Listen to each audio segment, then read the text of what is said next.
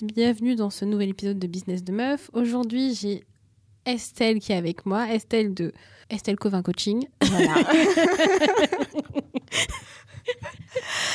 J'ai pas cherché original pour le nom de la Non, boîte. mais euh, c'est bien parce que ça fait euh, aussi bien du référencement euh, naturel que euh, on te trouve assez facilement. Exactement. Voilà, donc tu as fait, euh, j'appellerais ça de l'optimisation.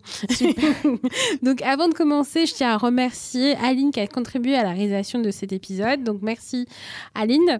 Donc euh, on va commencer. Bonjour Estelle. Bonjour Astrid. Merci d'être là aujourd'hui dans Business de Meuf. Euh, Est-ce que tu peux nous présenter, euh, te présenter, présenter ton activité en quelques mots Alors, bah moi je suis coach professionnel et aussi depuis euh, un peu moins d'un an prof de yoga. Donc je cumule ces deux activités. Enfin quand je dis je cumule, en fait j'essaye de les rendre complémentaires l'une à l'autre. Euh, j'ai 40 ans, j'ai trois enfants, j'habite en région parisienne et puis j'ai passé 10 ans à travailler dans la com, notamment la communication d'urgence, avant de me reconvertir au coaching il y a 4 ans.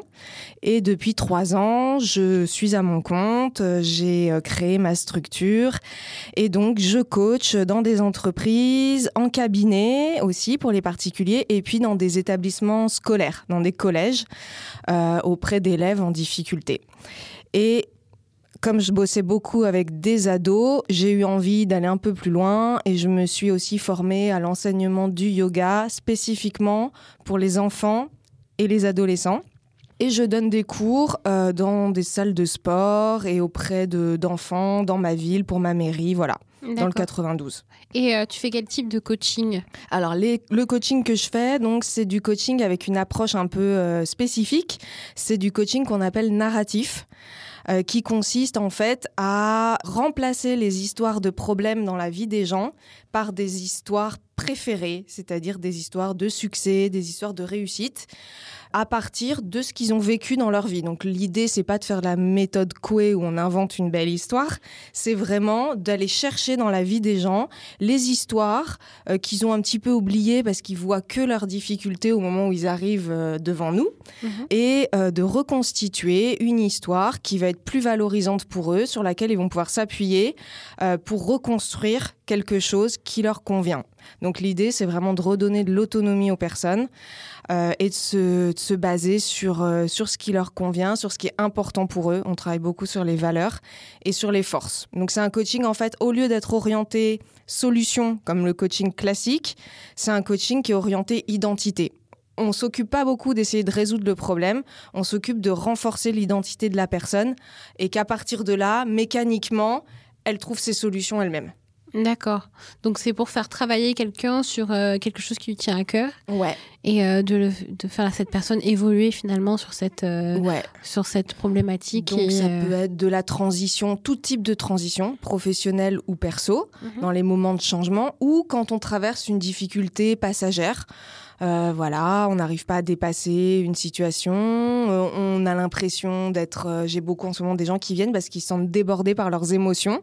C'est un peu le truc qu'on entend partout, gérer ses émotions et tout, c'est Mhm. devenu un- une espèce d'impératif. Mhm. Donc les gens, ils ont tous l'impression qu'ils ont un problème avec leurs émotions, qu'ils viennent beaucoup pour ça. Et en fait, on travaille sur, euh, par exemple, sur ce cas-là, qu'est-ce que l'émotion, elle vient dire d'important pour toi? C'est pas que tu es débordé par tes émotions, c'est certainement qu'il y a un truc super important pour toi à un moment donné, et ton corps vient te rappeler que c'est important pour toi. Donc comment comme tu une alerte. C'est une alerte, euh, c'est un message et c'est un truc qui est pas du tout à gérer ou à maîtriser comme on l'entend euh, ici ou là. Au contraire, moi j'encourage les gens à, à entendre leurs émotions, à voir ce qu'ils en font, mais en tout cas surtout savoir ce que ça dit d'eux. Qu'est-ce que ça dit d'important pour toi quand tu as telle émotion qui arrive. Et l'idée, c'est qu'à la fin des séances, les gens ils ressortent, ils se sentent plus forts, ils se sentent reboostés, Mhm. ils sortent plus en disant je suis un hypersensible qui pleure trop au travail, mais euh, ils ressortent en se disant euh, en fait, euh, moi je suis quelqu'un pour qui euh, la précision au travail c'est super important. Et oui, ça me met en colère quand un tel il me dit que nan nan nan, voilà. D'accord. Donc c'est vraiment de partir de euh, d'une émotion et de se dire cette émotion, elle veut dire quelque chose. Ouais. Euh, si, si on est hypersensible, ben, ça veut dire que on tient. On tient à quelque chose, exactement. C'est l'idée, c'est euh, quand je suis en colère, contre quoi je suis en colère, c'est-à-dire qu'est-ce qui me paraît injuste? Et certainement, ce qui me paraît injuste, ça fait référence à une valeur super forte pour moi. Donc, on va aller essayer, par exemple, de chercher euh, dans mon histoire, euh, quand est-ce que cette valeur forte, elle est entrée dans ma vie? C'était relié à quelle personne? Je fais raconter des histoires aux gens. Est-ce que mhm. tu peux me donner des exemples, des anecdotes de quand cette, euh, cette valeur très importante, elle, s'est manifestée pour toi? Et en fait, au fur et à mesure que les gens racontent ces histoires-là, ils se renforcent. Parce qu'ils revivent à l'intérieur d'eux des choses fortes pour eux. Ils prennent conscience qu'en fait, il y a des choses auxquelles ils croient des convictions, des valeurs, et que c'est ça qu'ils défendent à travers telle ou telle émotion. Et qu'il ne s'agit pas donc de dire, euh, OK, euh, on va essayer juste euh, mécaniquement ou comportementalement d'arrêter de pleurer, par exemple. Parce que les gens, souvent, ils me disent, je pleure au travail, j'en ai marre, etc. On va pas essayer de résoudre le problème de comment on fait pour arrêter de pleurer. On va essayer d'aller voir qu'est-ce qui est important pour la personne derrière son émotion? Et en général, quand elle, elle se sent forte et elle se sent alignée avec ce qui est important pour elle, bah, mécaniquement, elle va moins pleurer parce que euh, l'émotion vient moins la perturber. Elle sait identifier, ok, maintenant, moi, je sais que c'est ça qui est important pour moi. Je sais qu'à ce moment-là, peut-être dans la relation avec tel ou tel collègue, ça me pose problème parce qu'on n'est pas exactement sur le même terrain de valeur et tout. Je trouve des solutions pour essayer de communiquer, pour essayer de voir comment je peux faire, mais je reçois plus d'un bloc euh, l'émotion qui vient me perturber et que j'ai pas vraiment identifié à quoi ça faisait référence pour moi, etc. Euh, est-ce que c'est pour des situations de stress ouais. Euh, je sais qu'il y a beaucoup d'entrepreneurs qui se laissent submerger par leur émotion, par le fait de tout avoir sur les épaules, mm. par un stress inné et par aussi soit du stress, soit de la panique. Oui. Ça, comment tu penses que c'est le travail qu'on génère tous les jours qui permet de qui, qui, qui, finalement influence sur le fait que on soit euh, soi-même euh, un peu euh, gêné, stressé? Voilà, comment tu pourrais donner quelques clés finalement pour pour ce stress de, de l'entrepreneur. L'entrepreneur est stressé. Stressé, c'est clair. l'entrepreneur est stressé parce que l'entrepreneur, bah, justement, bon, d'une part, il a beaucoup de choses à penser il a beaucoup de responsabilités parce que, bah, en tant qu'entrepreneur, on sait que ce qu'on va récolter, c'est ce qu'on aura semé. Donc, on a un peu tout qui repose sur nos épaules tout le temps.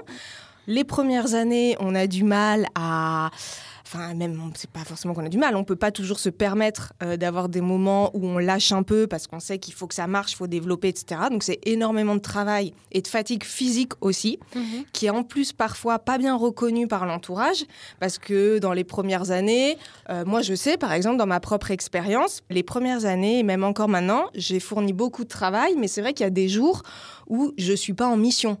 Mhm. ou des semaines où j'ai moins de missions. Donc vu de l'extérieur, ça bah t'es chez toi. Ouais, voilà. Euh. Tu peux, tu peux organiser ta journée, c'est cool. Euh, voilà, c'est un peu ça des fois le discours qu'on a de certaines personnes et qui est un peu, euh, un peu dur parce qu'on se dit ouais, enfin bon, c'est surtout que moi j'essaye de bosser, de développer, que j'aimerais des fois avoir plus et tout ça.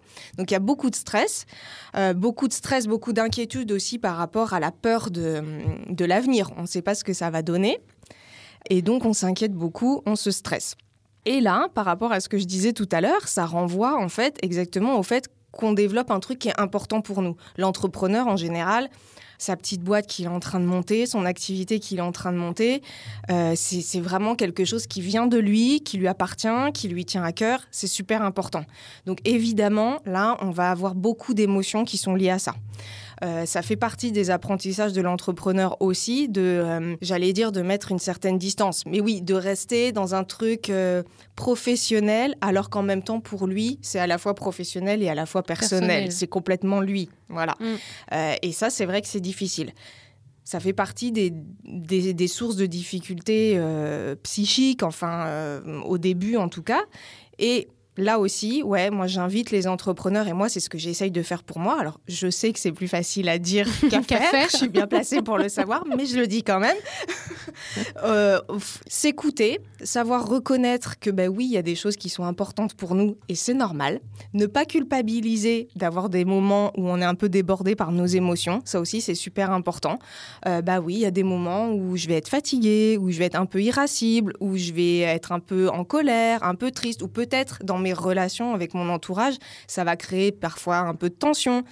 Oui, mais en même temps, euh, je pense que le savoir, l'identifier, peut-être savoir s'entourer des bonnes personnes et savoir l'expliquer à son entourage, ça fait partie de la vie de l'entrepreneur. Mm. Voilà. Et que l'essentiel, euh, c'est d'être OK avec soi-même. Savoir pourquoi on fait les choses, Mm. euh, savoir pourquoi on ressent telle ou telle émotion et ne pas le culpabiliser. Voilà. D'accord. Euh, bah, merci pour, euh, pour ça, parce que j'ai beaucoup de personnes qui viennent me voir et euh, la gestion du stress, enfin Mm. voilà, ça revient souvent. Et je trouve qu'on ne parle pas suffisamment du fait que c'est pas toujours OK et que son entourage n'est pas toujours réceptif à sa vie d'entrepreneur et qu'on a une vision un peu euh, dégradée de la vie d'entrepreneur, alors que des fois, on a enfin voilà, on travaille tout le temps, on réfléchit tout le temps. Et c'est vrai c'est pas facile pour l'entourage de, faire attention à ça et de vraiment se dire euh, ouais, elle bosse ou elle bosse pas. Et puis, euh, en fait, c'est important aussi pour l'entrepreneur d'avoir des moments où il se ressource. Ça paraît un peu une banalité de le dire, euh, honnêtement, je pense que c'est fondamental. Bah, en fait, il y a personne pour me dire oui, euh, là c'est fini, euh, ta Ouais, journée est terminée. Allez, Exactement. stop. Non, Exactement. des fois tu t'arrêtes Ouais. pas. Ouais, ouais, ouais. Donc, identifier les, les, les activités qui nous font du bien, ce qui nous fait du bien, et euh, s'octroyer du temps pour le faire. Mm. Ouais. C'est vrai qu'on culpabilise. On le culpabilise aussi. C'est aussi une source de culpabilité. Ouais, là, aujourd'hui, euh, j'ai été faire mon yoga. Est-ce que j'ai pas travaillé et puis quand je rentre à la maison le soir et que je voilà je dis bah aujourd'hui j'étais au yoga on le ouais c'est pas on l'assume pas toujours bien euh, mais pourtant c'est essentiel Ton discours va faire beaucoup de bien à quelqu'un que je connais. Voilà. Tu entends Alors revenons à, à ton entreprise. Euh, pourquoi t'as enfin, qu'est-ce qui t'a décidé à te lancer? Alors Qu'est-ce qui t'a donné envie? Ce qui m'a donné envie en fait bon j'avais toujours eu assez envie de bosser dans euh, l'accompagnement des personnes Euh, j'avais fait des études de philo moi après mon bac Mhm. J'avais hésité un peu avec euh, la psycho, et puis je m'étais dit non, philo c'est bien parce que c'est large. C'est vraiment comprendre le monde et les personnes dans le monde, mais je vais toucher un peu à tout. Et j'ai pas regretté, je suis très très contente d'avoir fait ça. Après, quand il a fallu aller travailler, je me suis orientée vers la com, parce que ça me paraissait euh, faisable, on va dire. Je me suis bien amusée dans la com pendant euh, dix ans, et j'ai appris beaucoup de choses aussi. Et puis, à la naissance de mon troisième enfant, ben, en fait, euh, j'avais plus trop envie de continuer à travailler comme avant. Euh, alors, j'ai exploré un peu comment je pouvais bosser à temps partiel, etc. Mais c'était compliqué euh, par rapport à mes activités. Et donc, Surtout pris quand du on temps. a beaucoup de responsabilités, Voilà. euh, on En peut pas se euh, permettre d'avoir un mi-temps. en fait. Exactement. Donc j'avais, j'en avais discuté à l'époque avec ma chef et on était toutes les deux d'accord de dire oui, bon, certes, tu as le droit si tu demandes un mi-temps, bah tu l'auras, mais ça va pas le faire par rapport Mhm. au poste et tout. Euh, et puis même moi, je m'étais, je me rendais bien compte que du coup j'allais avoir l'impression de mal faire mon boulot, de mal m'occuper des enfants aussi. Enfin du coup, rien C'était n'aurait été satisfaisant. Voilà. Donc j'ai pris un peu de temps à ce moment-là, quelques mois, où euh, j'ai réfléchi, euh, je me suis renseignée, etc. Et puis euh, l'idée de travailler en- dans l'accompagnement des personnes était toujours là. Et on m'a parlé du coaching. Moi, je connaissais parce que je m'étais déjà fait coacher quelques années avant, Mhm. mais c'est vrai que j'avais pas forcément le truc en tête. Je m'étais jamais dit ah je veux être coach. Oui. Et puis, et en fait, euh, c'est euh, à travers cette conversation que j'avais eue avec cette personne, elle m'avait dit euh, bah regarde, il y a telle formation à l'université qui est super bien. J'ai l'impression que ça, je te verrais bien dedans, va regarder. Et j'ai regardé le programme de la formation et effectivement, le programme m'a vachement plu. Mhm. Et c'est plus en fait du coup par le l'attrait pour cette formation que je suis entrée dans le coaching. J'avais vraiment envie de faire cette formation. Ça durait un an. C'était à Paris 8, D'accord. euh, formation pratique du coaching. Et le programme euh, m'emballait beaucoup. D'accord. Et donc, c'est comme ça que j'ai dit, ouais, bah ouais, j'y vais. Donc, j'ai, il fallait faire un dossier, il y avait des oraux, tout ça. Je me suis préparée, je l'ai fait. Et puis, j'ai démarré comme ça. Et en même temps, euh, j'étais assez confiante quelque part. Il y avait en moi un sentiment, euh, bon, ouais, euh, ça va aller. Je vais le faire. Tu Et- fais le bon choix. je fais le bon choix parce que je sentais que ça me convenait. Voilà. J'ai fait cette formation d'un an et puis après, direct, euh, bah, je me suis lancée euh, à mon compte où j'ai commencé à, à coacher euh, un petit peu euh, au démarrage par des, des, des remplacements des copines coach qui ne pouvaient pas faire des, des missions et tout, qui, qui me les ont repassées. Mhm. Et puis de fil en aiguille, après j'ai développé, etc. etc. D'accord. Donc en fait, tu as quitté ton poste euh, Ouais. de salarié. Ouais. Est-ce que tu as eu un laps de temps entre quand tu as arrêté ton activité et quand tu as décidé de, Et quand j'ai de déc- suivre la formation? Alors, en fait, comme j'avais eu mon troisième enfant, moi j'étais, je me En suis mise en congé congé parental. Oui. Et j'ai fait ma formation pendant mon congé parental. Donc tu avais du temps. Donc j'avais pour- du temps. Voilà, j'avais du temps. Par contre, j'avais pas d'argent.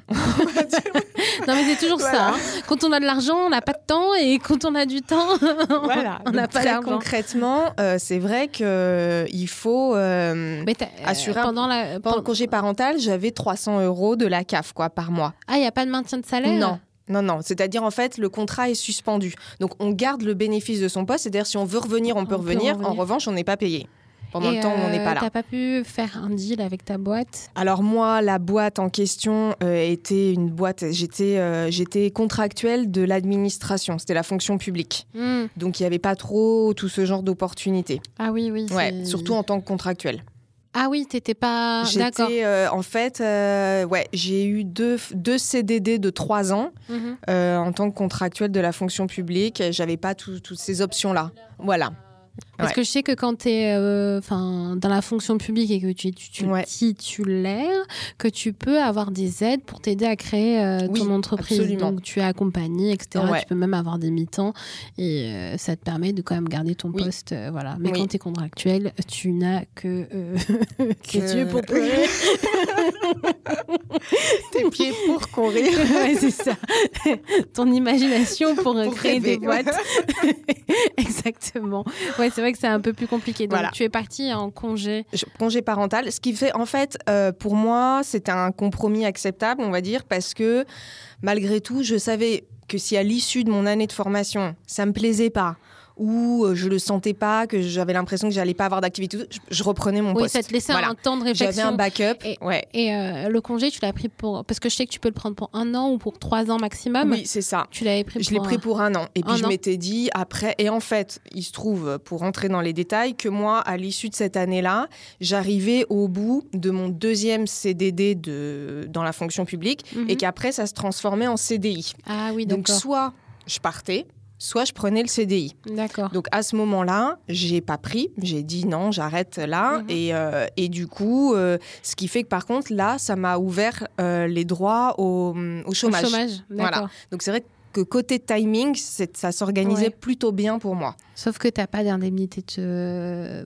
Ah, c'est Je la- n'avais pas de, j'avais de- pas de truc de précarité Oui, là. la Voilà, prime de pré- précarité, voilà, euh, n'existe pas. pour la fonction publique. Je, je ne l'avais pas, Il n'y a pas, il n'y a pas. mais euh, mais je pouvais créer ma micro-entreprise et en même temps bénéficier du chômage quand même. D'accord. Donc, ça le me faisait une chômage pendant deux ans. euh, Exactement. D'accord, donc tu avais une petite sécurité, une petite marge. Et puis, euh, euh, le fait d'avoir les indemnités de chômage, de pouvoir Oui. monter ta micro, donc du coup, ça. ça te laissait plutôt. Ça me laissait le temps de voir un peu venir Sachant que tu avais pris un an quand même pour réfléchir. pour réfléchir. ouais. Ouais. Donc c'est vrai que euh, moi j'ai j'ai eu un, un- un timing favorable quoi par rapport à ma situation. Après que tu n'avais pas du tout prévu. hein. que j'avais pas prévu. mais c'est tombé. Mais en même temps, je l'ai pris, on va dire, comme un signe au moment de ma décision de me dire attends, quand je regarde, ça s'emboîte bien comme ça, je le fais maintenant. Est-ce un signe?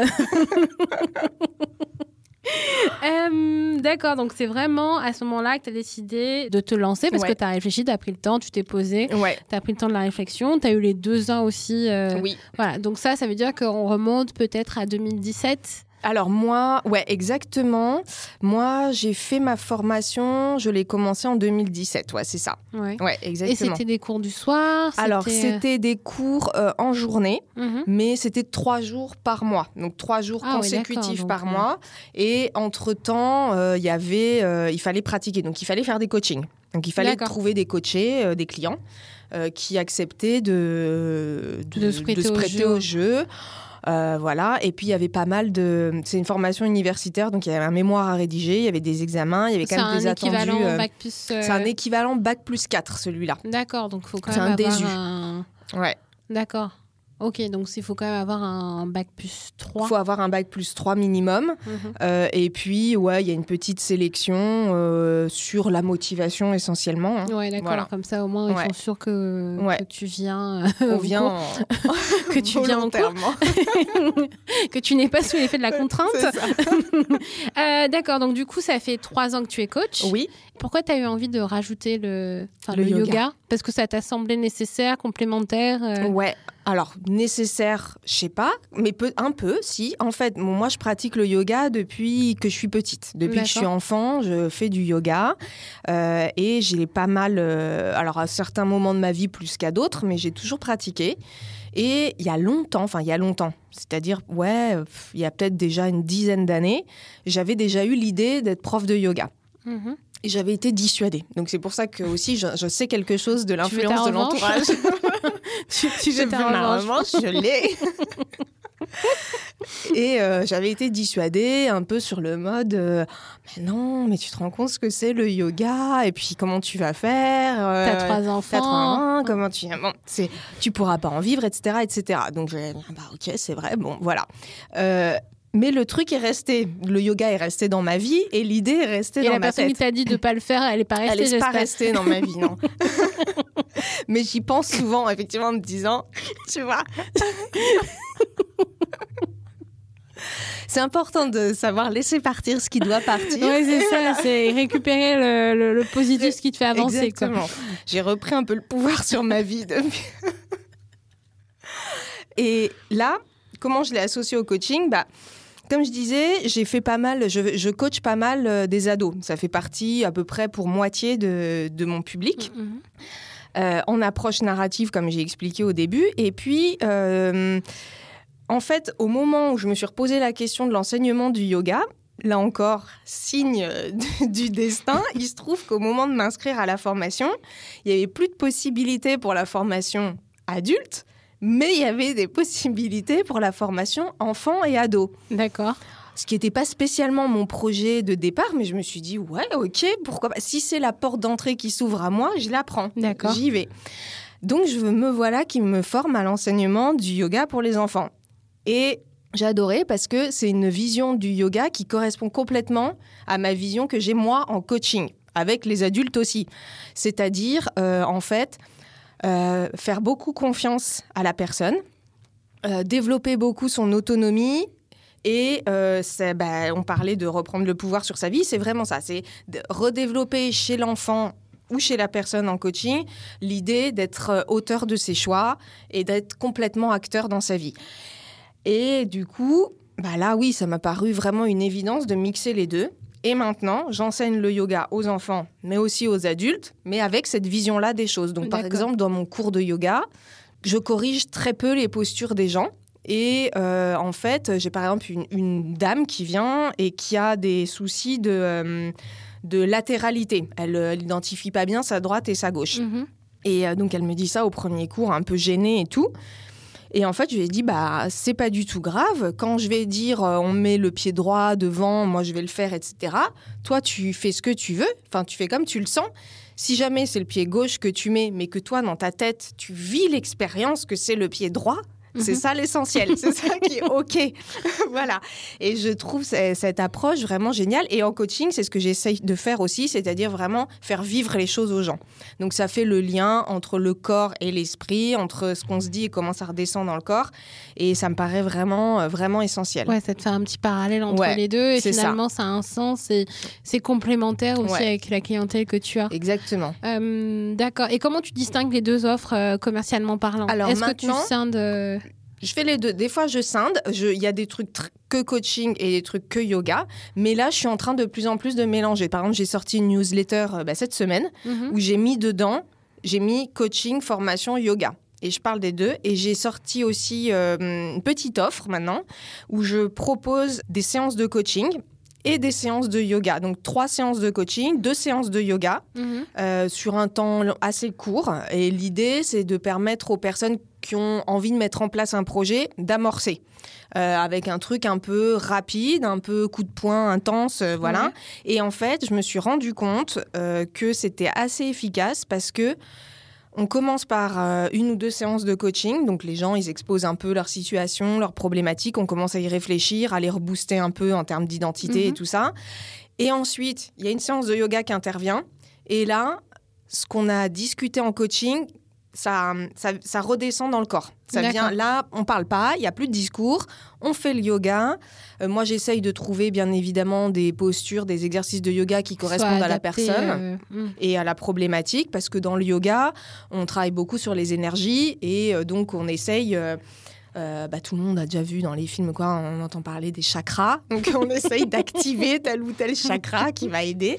Et en fait, effectivement, j'ai des retours des clients qui sont assez positifs. Où même moi, des fois, j'y croyais pas trop, mais ils me disent après la séance de yoga, euh, les trucs euh, Se ça- sont- se ça sont s'est mis en place. Voilà. Ouais. On en avait parlé avant au coaching. Là, on a travaillé un peu sur le corps. Après, j'ai dormi et puis hop, euh, j'ai ça ça m'a paru plus clair. D'accord. Ça fait aussi travailler la Ça posture. fait travailler euh, la posture, ça fait travailler sa ouais sa présence aux autres et puis dans l'espace. Donc Mhm. ça aide vachement pour les Et- questions de confiance en soi. Et t'as plus une clientèle féminine ou masculine? J'ai plus une clientèle féminine. Après, j'ai envie de dire. Je pense que c'est assez euh, répandu. Bon, voilà, les, les, Les dans femmes le yoga de- et puis les femmes ont plus euh, tendance à être réceptives au travail sur soi que les hommes. Euh, dans une entreprise dernièrement, on me racontait qu'en formation, oui, des hommes et des femmes, euh, le formateur les interroge sur euh, identifier leurs émotions. Donc, euh, qui a des émotions et tout. Donc, les femmes, bah, moi, ça. Les mecs, ils avaient, ils avaient aucune émotion. Ouais, ouais, non, non, moi, j'ai pas. Moi, j'ai pas d'émotion, je suis insensible. Voilà. Et donc, ce que tu me disais, c'est que tu avais suivi une formation de coach, tu as suivi une formation pour devenir prof de yoga. Ouais. T'as pas fait les deux en même temps Non. Donc, en fait, tu as commencé par le coaching, tu t'es. J'ai pratiqué un peu. euh, je continuais le yoga en loisir. Ouais, Et puis, à un moment donné, euh, je me suis décidée à me former au yoga. d'accord. Et pour lancer ton entreprise, as-tu été accompagnée ou tu as tout fait de manière un peu autodidacte euh J'ai fait beaucoup de manière autodidacte. Je suis en train de. J'ai été un petit peu l'aide que j'ai trouvée. Ça a été euh, dans le coaching, on a des fédérations professionnelles. Mhm. Et donc, moi, je suis adhérente à une de ces fédérations. Euh, et là, il y a euh, des petits accompagnements. C'est-à-dire, il y a des, petites, euh, des petits rendez-vous auxquels on peut aller Des pour ateliers, échanger. ouais, des ateliers. On a un petit rendez-vous gratuit avec un comptable aussi pour nous aider à voir quelle structure serait la plus adaptée pour nous, etc. Voilà. Mhm. J'ai eu, j'ai bénéficié un peu de ça. Et puis, et puis beaucoup, j'ai été beaucoup en fait dans l'échange avec d'autres coachs aussi. Ouais. Voilà, de hein, comment t'as fait, ceci, cela. Voilà. D'accord, donc plus dans l'échange euh, et avec l'accompagnement de la fédération Ouais. sur certains points pour conforter un peu tes idées. Exactement. Euh, et t'as pas été trop pénalisé par le fait d'être coach parce que je sais que maintenant euh, coach, les gens ils ont des fois des, enfin pas Ouais. des fois, ils ont souvent une mauvaise image du coach. Mm. Alors, c'est vrai qu'il il y a différentes euh, difficultés là en ce moment à être coach. Mhm. C'est d'une part, euh, comme tu le dis, euh, euh, il y a une image qui commence à être un petit peu dégradée du coach, un Mhm. peu le, le gourou ou le gars euh, qui est pas diplômé et qui s'autoproclame coach et tout. Et- Exactement. Et, puis, euh, il y a le fait qu'on est de plus en plus nombreux sur le marché. Tout mélangé. Euh, coach diplômé, coach pas diplômé, tout ce qu'on veut. Donc les gens, ils ont du mal là-dedans à s'y retrouver et ça finit par un petit peu nous discréditer euh, à certains endroits.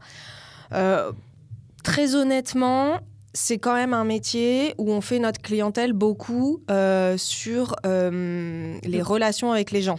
Donc c'est-à-dire que les entreprises ou les personnes, elles choisissent un coach aussi pour la personne qu'il y a derrière pour la personnalité. Voilà. euh, pour la personnalité, pour l'approche. Et, et donc, euh, oui, on explique beaucoup comment on travaille. On, nous, on explique aussi qu'on est certifié, qu'on est diplômé, etc.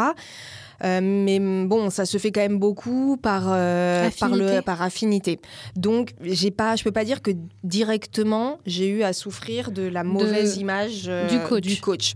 Et bon, voilà, je pense que on peut en souffrir peut-être si Mhm. quand on essaye de faire beaucoup de prospection, beaucoup de porte-à-porte et tout, mais de la vie générale avec mes collègues, de toute façon, c'est pas trop ça qui marche pour développer notre clientèle. c'est plutôt le bouche à oreille. Ouais, euh, ouais.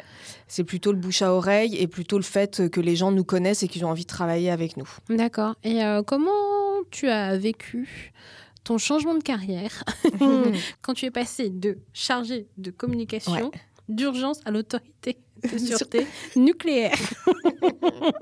Ouais. non, mais euh, quand j'ai lu euh, la, petite, euh, la petite note que tu Ouais. m'as laissée, j'ai dit Ah ouais, d'accord. Communication d'urgence à à l'autorité de la sûreté nucléaire. D'accord. Comment je me suis dit bon, bon après on fait de la com sur tout, C'est ça. mais sur ça. Donc ça me ça m'a montré une certaine créativité quand même. Merci.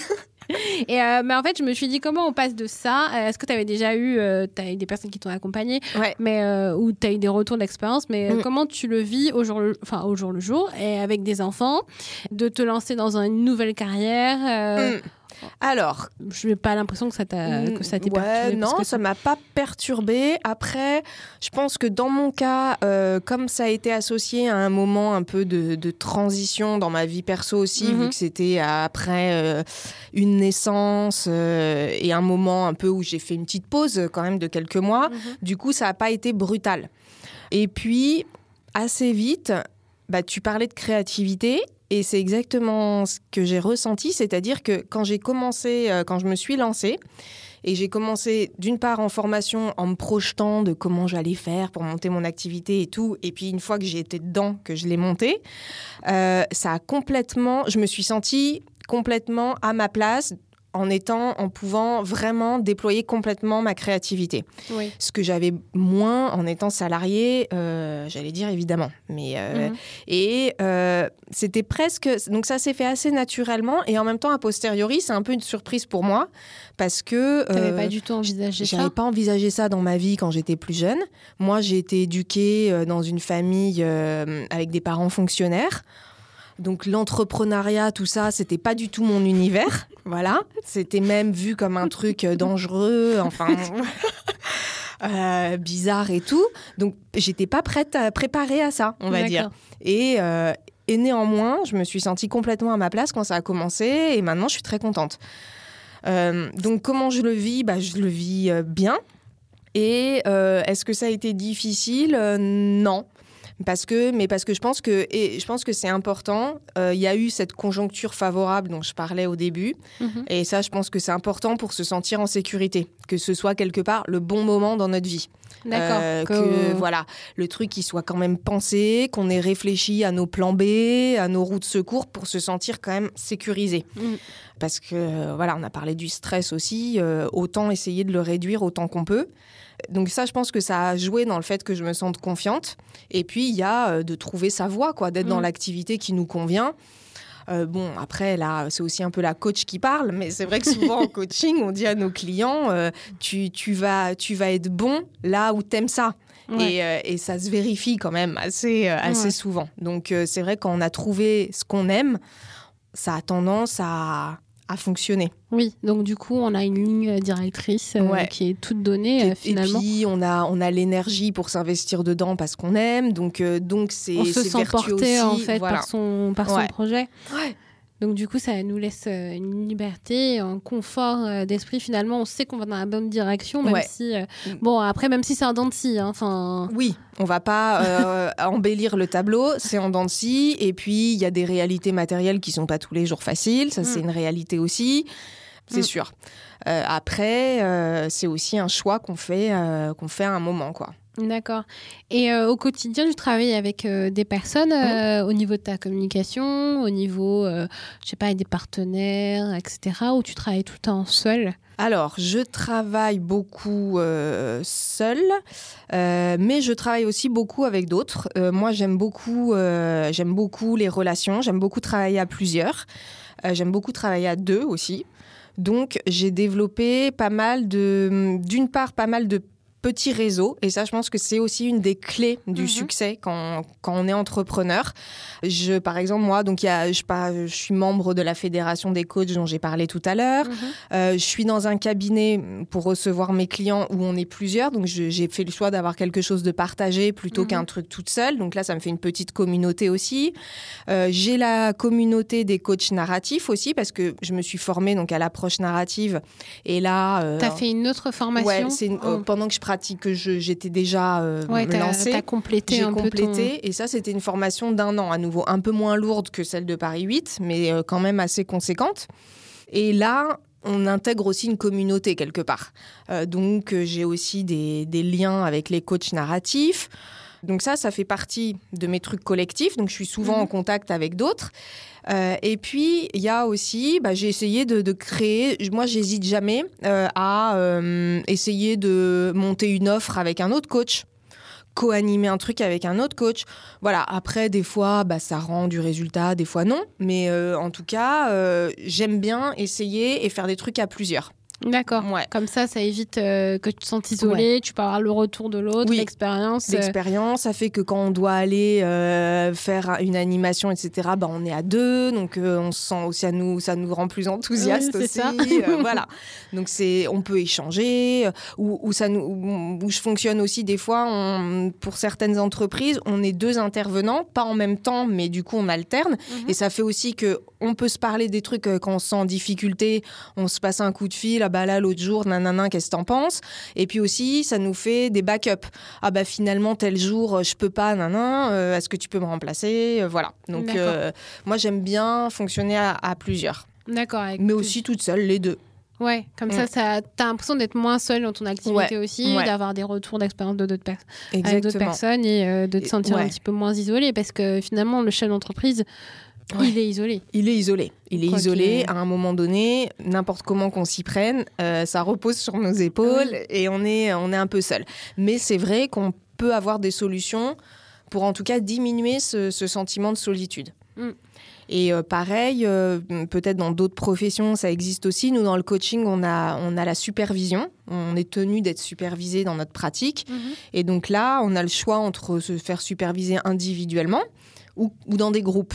Et c'est vrai que moi, j'aime beaucoup participer à des groupes. Et Ouais. là, ça fait aussi des moments où on échange avec d'autres coachs, on entend aussi leurs difficultés. On se dit, bah ouais, je suis pas Ouais, tout seul. rassure, voilà, euh, sur- ok, c'est bon. Allez, c'est un problème. Allez, c'est bon, c'est tranquille pour moi aussi.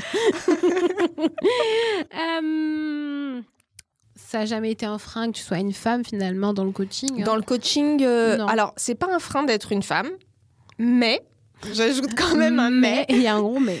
Voilà, c'est, euh, on le sait, euh, les femmes ont plus de difficultés que les hommes en général, hein, je ne vais pas Mhm. dire pour tout le monde, euh, à euh, affirmer leurs tarifs, euh, voilà, à se faire payer à leur juste valeur, Mhm. etc., etc. Et dans le coaching, c'est un phénomène qui est, qu'on retrouve et où oui, c'est un métier qui est largement féminin, mais où néanmoins les femmes se font moins payer que les hommes quand même. Donc voilà, je tiens à le Demander. à le préciser. demander.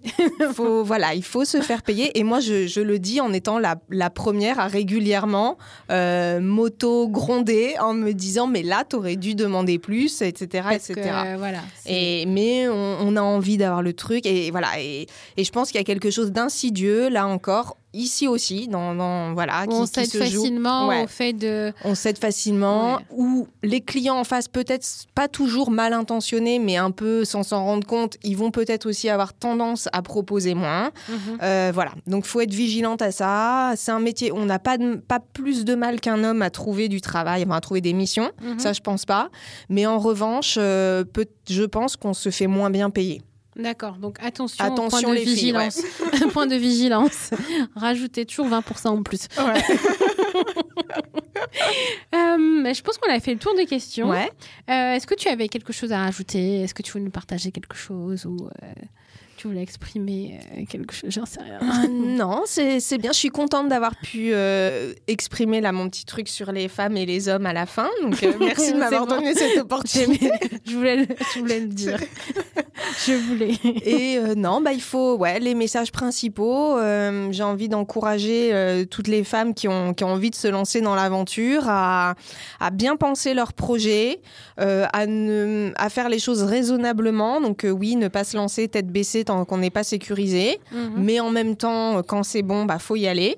Mhm. Euh, à être prête à y aller à fond. Donc, euh, ça veut dire, euh, ouais, même si on a des enfants, tout ça, euh, on y va à fond. Ça remue un peu dans l'entourage, dans le couple et tout ça. Il faut le savoir aussi. Donc, ne vous inquiétez pas, c'est normal.